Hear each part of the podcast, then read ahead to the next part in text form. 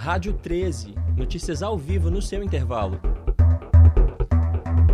Bom dia! Começa mais uma edição do Boletim Rádio 13, uma realização dos alunos do quinto período de jornalismo da PUC Minas. As principais notícias de economia, esportes, cultura, política, saúde e entretenimento a partir de agora. E ao final do boletim, um quadro especial com opinião da comunidade acadêmica sobre os destaques da semana. Fique ligado! Hoje é sexta-feira, 9 de setembro, são 8 horas e 45 minutos. Economia. Reforma trabalhista quer alterar a CLT e ampliar terceirização. Paulo Eduardo informa. Bom dia. O novo governo de Michel Temer tenta correr para aprovar mudanças na CLT e sinalizar aos aliados e ao mercado uma ação para acelerar o crescimento da economia. O governo tem informado alguns pontos do projeto, mas sem detalhar todas as medidas que pretende implementar. O tripé da reforma proposta pela nova equipe está centrado na terceirização, permanência do programa de proteção ao emprego e a flexibilização da CLT. Estar no radar a criação de duas novas modalidades de contrato de trabalho, parcial e intermitente, com jornadas inferiores a 44 horas semanais e salários proporcionais. A Câmara dos Deputados concluiu no fim de agosto a votação do projeto de lei da terceirização, que agora segue para o Senado foi aprovada em plenário uma emenda que permite a terceirização de todas as atividades do setor privado. Os ajustes dividem opiniões. De um lado, defende-se a reforma da SLT para diminuir custos e a burocracia. De outro, teme-se que a reforma leve a uma precarização das condições de trabalho. É com vocês. Internacional. Coreia do Norte realiza seu quinto teste nuclear. As notícias com Isabela Bom Tempo. Bom dia. Na manhã desta sexta-feira, ainda quinta no Brasil, a Coreia do Norte conduziu seu quinto teste nuclear. Segundo o governo, o objetivo era avaliar a potência de uma, de uma ogiva nuclear recentemente desenvolvida. Segundo o especialista, as características do tremor indicam que este foi o teste mais potente já desencadeado pelo país. Sua potência pode ser superior à da bomba lançada pelos americanos em Hiroshima, no Japão. A agência norte-americana coreana KCNA, afirmou que não houve vazamento de material nuclear no teste e nem impactos ambientais na região. Pouco após a confirmação do teste, a China disse se opor ao, ex ao, exercício nuclear do vizinho e cobrou o compromisso pela desnuclearização do país. A presidenta sul-coreana protestou contra a imprudência do país ao ignorar os pedidos internacionais para o abandono de armas nucleares. Educação. Educação Nacional tem resultados negativos pelo quarto ano seguido. Vamos às notícias com Caleb Souza. Bom dia, Genevaldo. Bom dia, Karine. Os resultados do Índice de Desenvolvimento da Educação Básica, o IDEB, apontaram queda da taxa de aprovação e da média de desempenho dos alunos. Apenas os alunos dos anos iniciais do ensino fundamental atingiram a meta estipulada para 2015. Os alunos dos anos finais do ensino fundamental e do ensino médio não atingiram resultados satisfatórios e fecharam o quarto ano seguido de queda. E os resultados em Minas não são diferentes da média geral do país. Os números do ensino médio ficaram em 3,7 de 10. A meta para o estado era de 4,7. O IDEB é medido pela aplicação da Prova Brasil e visa reunir indicadores da educação que medem a taxa de aprovação e o desempenho dos alunos. Os resultados foram divulgados ontem pelo INEP. Eu sou Caleb Souza, de volta com vocês no estúdio. Esporte. E agora os destaques da Paralimpíada com Gabriela Martinez. No segundo dia de competição, o Brasil chega com grandes destaques. O maior atleta paralímpico, Daniel Dias, conquistou o ouro ontem nos 200 metros livre da prova de natação. Hoje, ele volta ao estádio aquático para competir no revezamento 4 por 50 metros estilo livre misto. O principal nome do atletismo feminino do Brasil, Terezinha Guilhermina, volta a competir hoje por uma vaga na decisão.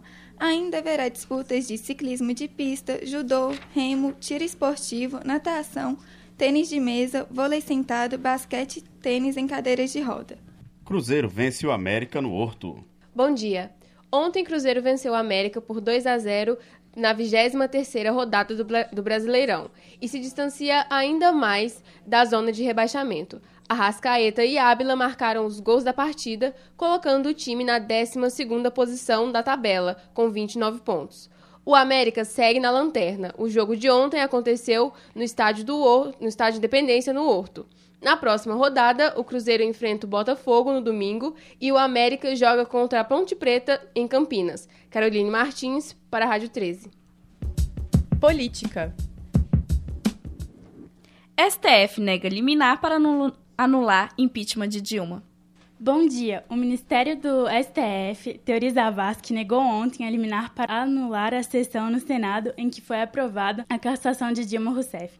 O pedido de anulação havia sido protocolado por José Eduardo Cardoso, advogado da ex-presidente.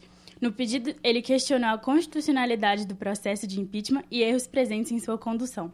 Eu sou Sara Sattler, de volta ao estúdio. TSE nega recurso contra a candidatura de Pimentel, com Gabriela Ruda.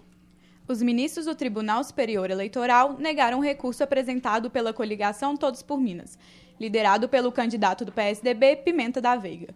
A coligação acusou o candidato Fernando Pimentel e seu vice Antônio Andrade de usar recursos públicos para financiar propagandas eleitorais em jornais, internet e rádio. Ao negar o recurso, o ministro Gilmar Mendes afirmou que não encontrou gravidade capaz de levar à condenação do governador. É com vocês. Processo de cassação de Cunha começa nesta segunda-feira com Igor Alexander. Bom dia, Genevaldo. Bom dia, Karina.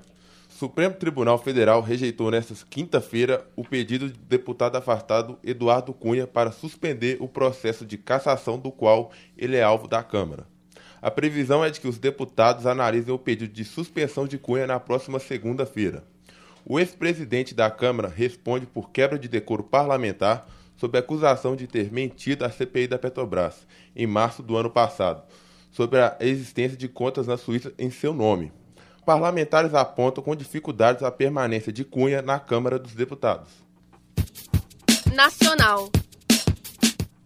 Governo diz que a proposta de reforma da Previdência será enviada ao Congresso até o final deste mês. O principal ponto é a idade mínima para se aposentar tanto para homens quanto para mulheres, que passa a ser de 65 anos de idade.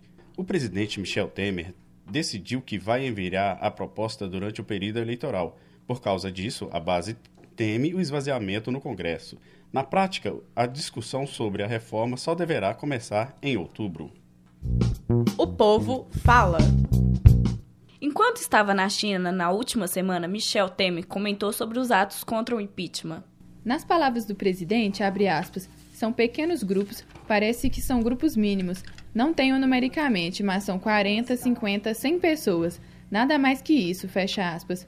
No dia seguinte, domingo, aconteceu um ato na Avenida Paulista, cerca de 100 mil pessoas, segundo os organizadores. Nossa reportagem andou pelo campus Coração Eucarístico para ouvir a opinião da comunidade acadêmica sobre a avaliação do governo em resposta das manifestações. Meu nome é Luana, sou do curso de Publicidade e Propaganda. Bom, eu acho que ele é, não está dando importância em relação ao ato das pessoas contra o governo dele, contra as medidas que ele está tomando. E porque tem muita gente satisfeita com a Dilma também. Então eu acho que, que ele está assim, ele não está ligando. Ele está com problemas para a situação e não está não tá se importando com isso.